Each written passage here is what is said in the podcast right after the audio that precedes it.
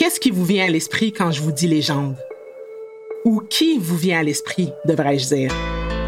Vous pensez peut-être à un super-héros légendaire? Peut-être pensez-vous à des légendes dans des livres et dans des films? Une chose que toutes les légendes ont en commun, c'est qu'elles ont toute une grande histoire. Elles sont confrontées à des difficultés, mais elles parviennent malgré tout à survivre et à s'épanouir. Aujourd'hui, je vais vous parler de John Ware, un homme légendaire qui a donné son nom à un mont et à une crête, qui pouvait dompter des chevaux sauvages, qui était si doué qu'il a un jour traversé tout son troupeau de bovins en marchant sur le dos des animaux pour aller aider un employé de ranch.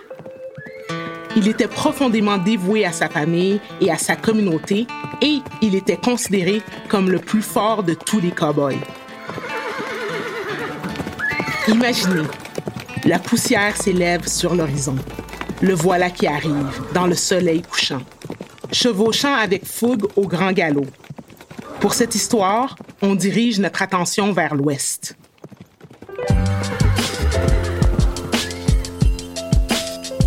Je m'appelle Josiane Blanc et vous écoutez Fort et Libre, une balado-diffusion de Historica Canada. Parce que l'histoire des Noirs, c'est l'histoire du Canada. Et lorsque je vous raconte l'histoire du légendaire cowboy John Ware, je vous parle aussi des racines longues et profondes des Noirs dans les prairies. Des Noirs qui ont bâti des communautés, qui ont contribué à bâtir la culture des prairies de notre nation. D'abord, je dois vous dire quelque chose. Je viens d'apprendre que le mot cowboy, l'origine du mot, un mot que nous utilisons tout le temps, n'est pas si génial. Vous voyez, aux États-Unis, avant la guerre de sécession, les hommes et les femmes asservis noirs travaillaient dans les ranchs. Ils faisaient le dur travail d'attacher le bétail, de marquer, de dresser et de soigner les chevaux. Ils faisaient ce travail aux côtés des ranchers blancs. Les travailleurs blancs étaient appelés cowhands, mais les travailleurs noirs asservis étaient appelés cowboys. À l'époque, boy était un terme courant d'irrespect, de propriété et de dévalorisation. Donc oui, le mot cowboy était raciste. Avec le temps, le mot a évolué et maintenant nous l'utilisons pour toute personne travaillant avec le bétail. Mais étant donné que je raconte l'histoire d'un cowboy et que je vais souvent utiliser ce mot aujourd'hui, j'ai pensé que vous voudriez connaître l'histoire de ce mot.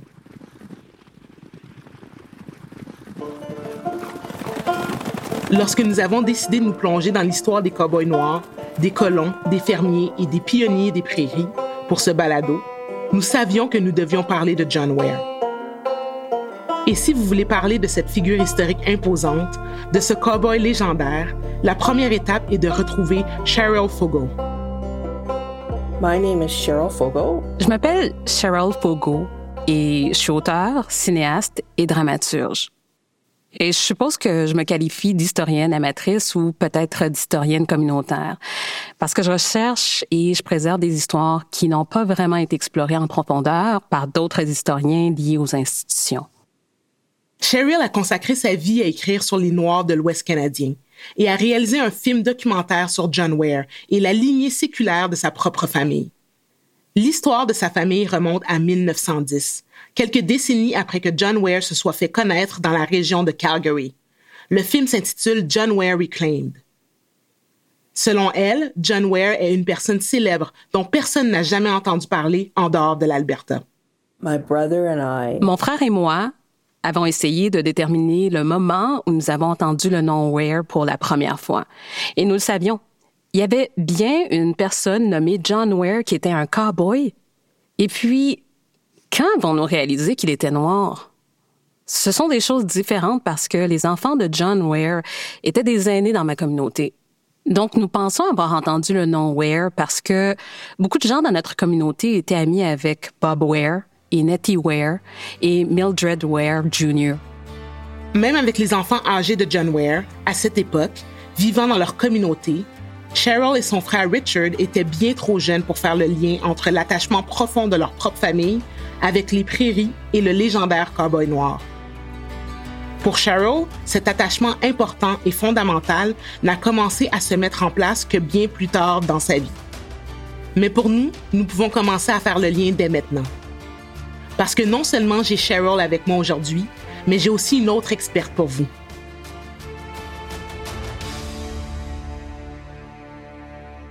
My name is Karina Vernon. Je m'appelle Karina Vernon.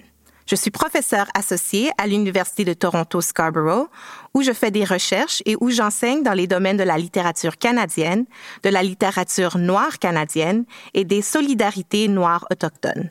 Karina a passé plus d'une décennie à faire des recherches sur la toute première présence des Noirs dans l'Ouest canadien, passant au peigne fin les lettres personnelles, les documents officiels, les journaux, la poésie.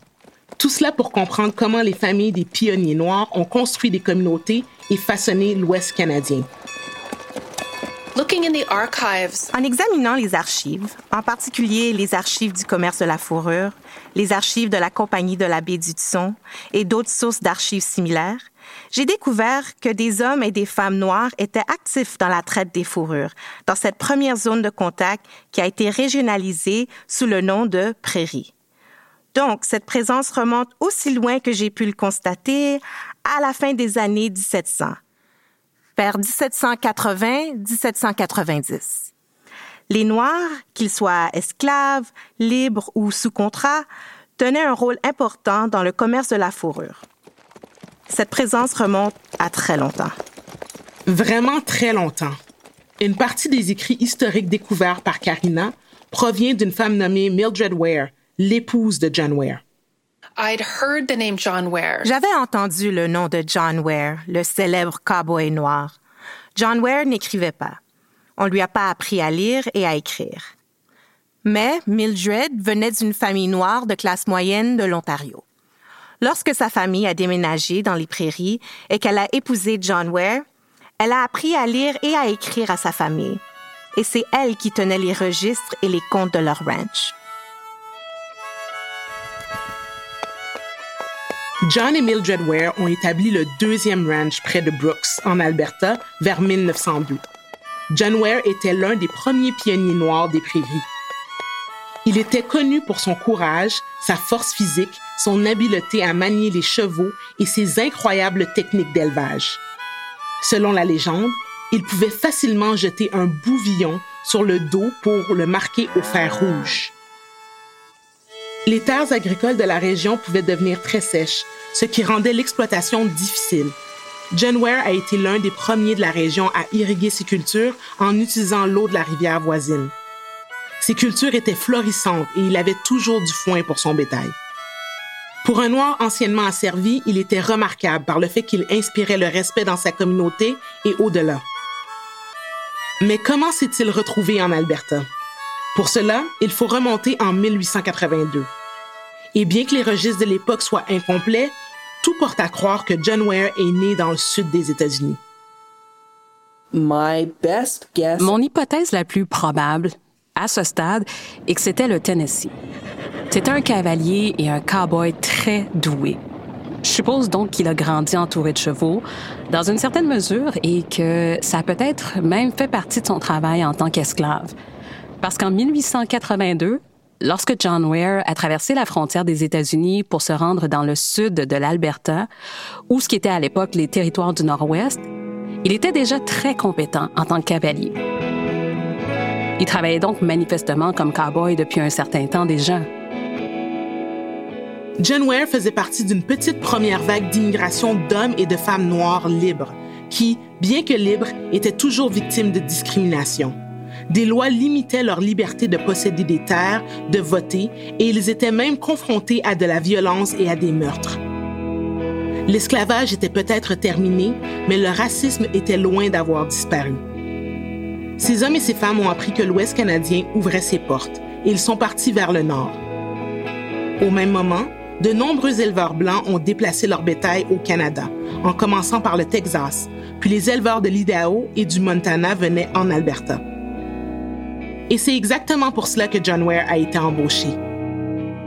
Déplacer 3000 têtes de bétail à la Northwest Cattle Company de Sir Hugh Hallen, située dans les contreforts des montagnes au sud-ouest de Calgary.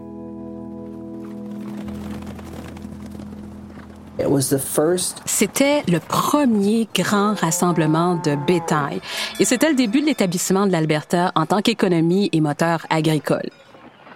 On peut donc dire que John Ware a fait partie de la toute première industrie de l'Alberta. Le statut légendaire de John Ware a commencé peu après qu'il ait franchi la frontière canadienne. Et l'un des premiers défis qu'il a dû relever a été de traverser une énorme tempête de neige.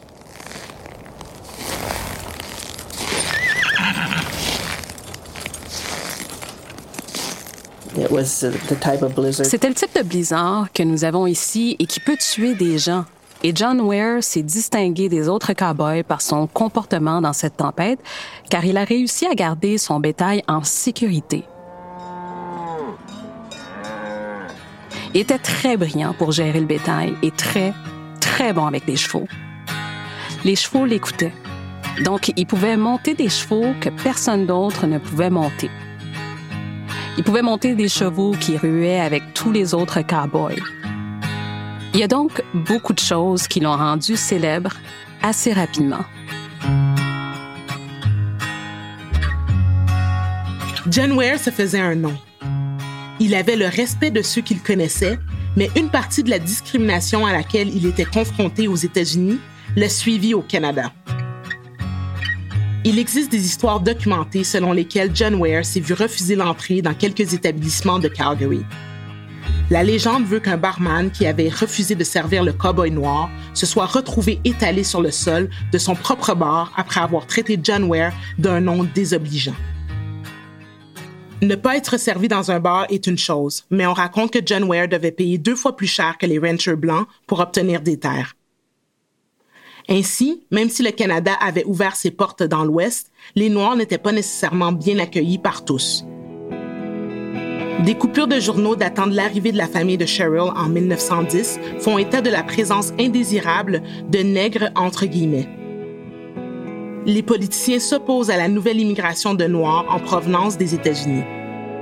Sous la pression des Canadiens blancs en 1911, le gouvernement s'apprête à interdire l'immigration des Noirs dans l'Ouest canadien pendant un an. Oui, le même pays qui leur ouvrait ses portes voulait interdire les Noirs. Mais heureusement, l'interdiction n'a pas eu lieu. Ne pas être servi dans un bar à cause de la couleur de sa peau, c'est du racisme. Ne pas pouvoir acheter un terrain à un prix équitable ou entrer dans un pays à cause de la couleur de sa peau, c'est du racisme systémique, c'est-à-dire un racisme qui est intégré dans le système de notre société. Au dire de tous, John Ware a pris la situation en main et a continué à bâtir sa réputation. Une réputation qui, des décennies plus tard, allait conquérir le cœur et l'imagination d'une jeune Cheryl Fogo.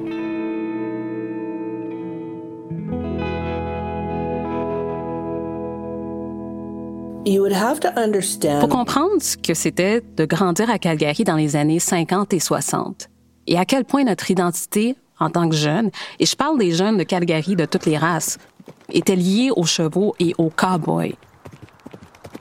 C'était dans l'air que nous respirions. On ne pouvait pas y échapper. Pour Cheryl et son frère Richard, qui ont grandi à Calgary, la patrie du Stampede, la culture des cowboys est un droit de naissance. Pour Richard et moi, c'était notre monde imaginaire. Nous n'avons jamais joué à autre chose. Nous jouions au cowboy, nous nous asseyions sur la table de la cuisine et attachions nos écharpes aux chaises, et les chaises étaient les chevaux, et nos écharpes étaient les reines. Et la table était notre chariot.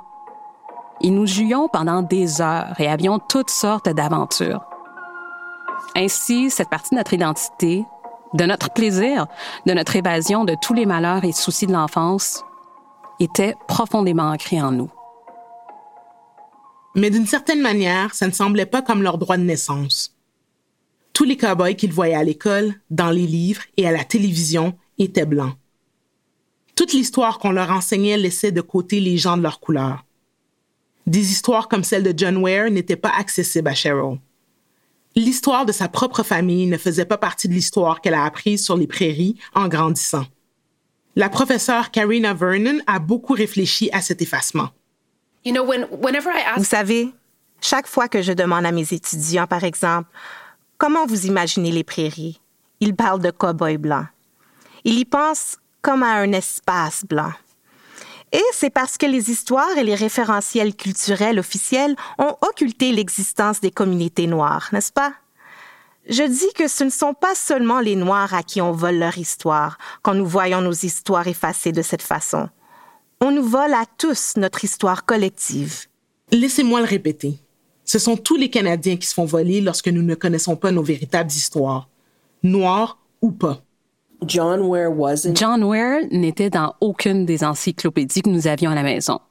S'il y avait été, je l'aurais déjà découvert parce que j'ai lu toutes les encyclopédies.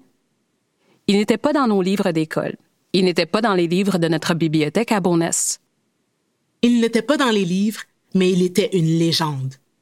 Les gens en Alberta connaissaient le nom de John Ware. Vous imaginez peut-être ce que c'était que d'apprendre que la personne que la plupart des Albertains du Sud considèrent comme le plus grand cowboy de tous les temps est noir, comme nous. Ça a changé notre vie et nous a donné la chair de poule. Et puis, il y a l'histoire de la famille de Cheryl. Je suis l'une de six enfants dans ma famille. Et je suis une descendante des pionniers noirs qui se sont installés en Alberta et en Saskatchewan vers 1910. Permettez-moi de remonter un peu plus loin dans l'histoire de Cheryl. À la fin du 19e et au début du 20e siècle, le gouvernement canadien a fait une offre aux agriculteurs du sud des États-Unis. Pour un droit de dépôt de 10 dollars, ils pouvaient obtenir 65 hectares de terre s'ils acceptaient d'en cultiver une partie et d'y construire une habitation permanente dans les trois ans. Les ancêtres de Cheryl sont arrivés au début des années 1900. Cette migration a entraîné la création de communautés noires en Alberta et en Saskatchewan. Les arrière-grands-parents de Cheryl se sont installés près de Mainstone et de Turtle Ford en Saskatchewan. Certains de ses grandes-tantes et un grand-oncle se sont installés à Amber Valley, en Alberta, la plus grande et la plus connue des communautés noires. Ses grands-parents ont déménagé à Regina en 1926. Sa mère a quitté Regina pour Calgary en 1946 et c'est à Calgary que Cheryl est née et où elle est allée à l'école. Presque tous les élèves de mon école étaient des Canadiens de première ou de deuxième génération. Je me suis rendu compte vers la quatrième ou la cinquième année que mon histoire dans cette partie du monde était plus ancienne que cela, que nous étions ici depuis plus longtemps. On ne me considérait pas comme une Canadienne de longue date. Personne ne m'aurait choisi parmi tous les enfants comme étant celle qui avait les racines les plus profondes et les plus ancrées dans l'Ouest canadien. Elle était une fille noire et les pionniers dont ils avaient entendu parler à l'école ne lui ressemblaient pas. Ce n'est que lorsque Cheryl a eu 10 ou 11 ans que son frère aîné a vu une photo de John Ware au musée Glenbow. Un homme noir. Un cowboy qui faisait partie de cette première présence noire dans les prairies. Tout comme Cheryl. C'est à ce moment-là que notre amour des cowboys et des chevaux et de tout cet héritage avec lequel nous avons grandi à Calgary se sont unifiés parce que c'était un héritage dans lequel je ne me voyais pas du tout reflété. Les histoires de cowboys, c'était un monde de blancs.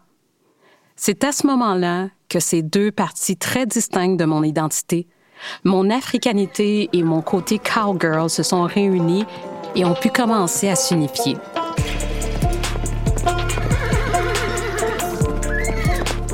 Un livre a été écrit en 1960 par l'historien, ancien maire de Calgary et ancien lieutenant-gouverneur de l'Alberta, Grant McEwen. C'est là que beaucoup de légendes sur John Ware ont commencé. Le livre s'appelle John Ware's Cow Country. Cheryl n'aime pas ce livre. Je n'ai pas lu ce livre avant d'être un peu plus âgée. Et je suis heureuse de ne pas l'avoir fait parce que il est très difficile à digérer. Ce livre est très difficile à accepter pour une personne d'origine africaine. Le langage qu'il utilise pour parler de John Ware dans le livre est si horrible et si choquant que je pense que je l'aurais trouvé très dérangeant si j'avais lu le livre quand j'étais enfant. Malgré qu'elle soit bien intentionnée, L'histoire de John Ware racontée par Grant McEwen se situe à la limite entre la fiction historique et les faits historiques. Dans son livre, les noms donnés à John Ware sont désobligeants. Et ce qui est encore pire, c'est que le livre dépeint Ware comme le cow-boy noir solitaire, ignorant la présence noire qui était là avant, pendant et après John Ware. Le livre a été lu par des gens de tout âge et a joué un rôle clé dans la façon dont John Ware a été perçu. Mais rappelez-vous que nous avons parlé plus tôt d'une grande migration de familles noires anciennement asservies en provenance des États-Unis en 1910. Eh bien, elles se sont installées en Alberta, en Saskatchewan et au Manitoba. Elles font toutes partie de notre histoire. Alors, pourquoi ne connaissons-nous pas leurs histoires? Voici encore Karina. L'histoire n'est pas neutre. Le récit de John Ware a été présenté par plusieurs historiens comme une manifestation de ce qu'être noir signifie culturellement, plus précisément une représentation de la masculinité noire. Ainsi, l'histoire de John Ware est racontée d'une manière particulière qui confirme les stéréotypes sur les hommes noirs, sur l'idée qu'ils n'ont pas la capacité ou l'intellect et qu'ils sont tous physiques. Et ces histoires sont préjudiciables. Et je pense que ça nous déforme tous en tant que Canadiens de ne pas connaître toute notre histoire, de ne pas savoir qu'il y a eu des commerçants de fourrure noire, des fermiers pionniers noirs, et que nous étions là depuis le tout début des premiers contacts avec des non-autochtones. Et donc, les conversations que nous avons aujourd'hui, vous savez, les conversations autour de Black Lives Matter et la lutte contre le racisme dans toutes nos institutions, si les gens savaient à quel point l'histoire est longue, si les gens savaient depuis combien de temps les Noirs sont au Canada, dans les prairies, et depuis combien de temps nous cherchons notre liberté, alors les conversations que nous avons maintenant sur Black Lives Matter ne seraient pas une surprise. Nous saurions que c'est une conversation qui dure depuis 300 ans. Pas vrai?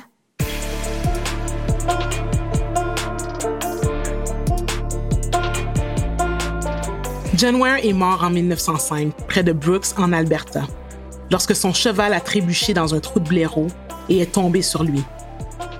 Mildred, sa femme, est morte d'une pneumonie quelques mois avant lui, laissant tous deux derrière eux cinq enfants, un ranch, une vie remplie de réalisations et l'héritage dont nous parlons aujourd'hui.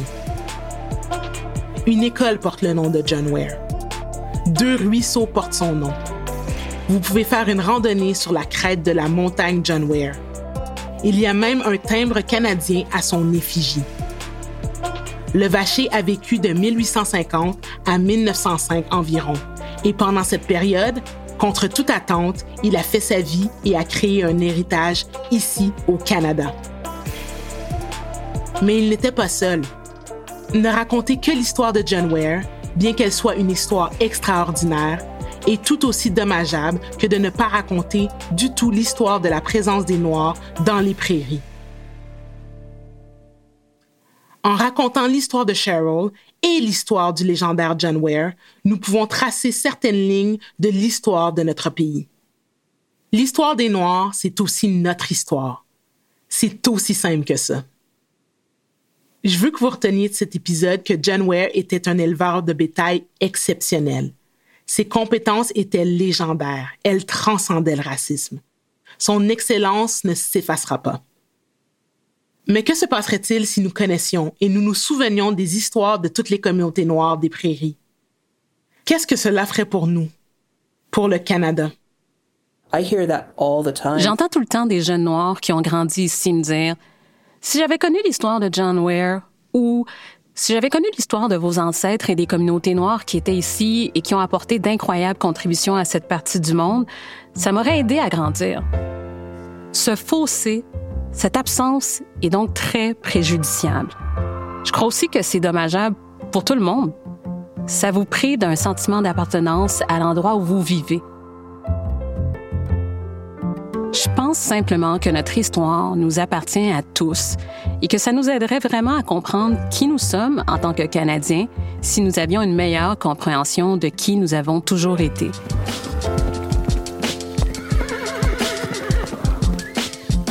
Merci de nous avoir écoutés. Fort libre est produit par Media Girlfriends et Historica Canada. Cette série fait partie d'une campagne d'éducation plus large sur l'histoire des Noirs par Historica Canada. Pour plus de ressources sur l'histoire des Noirs au Canada, visitez le site web historicacanada.ca.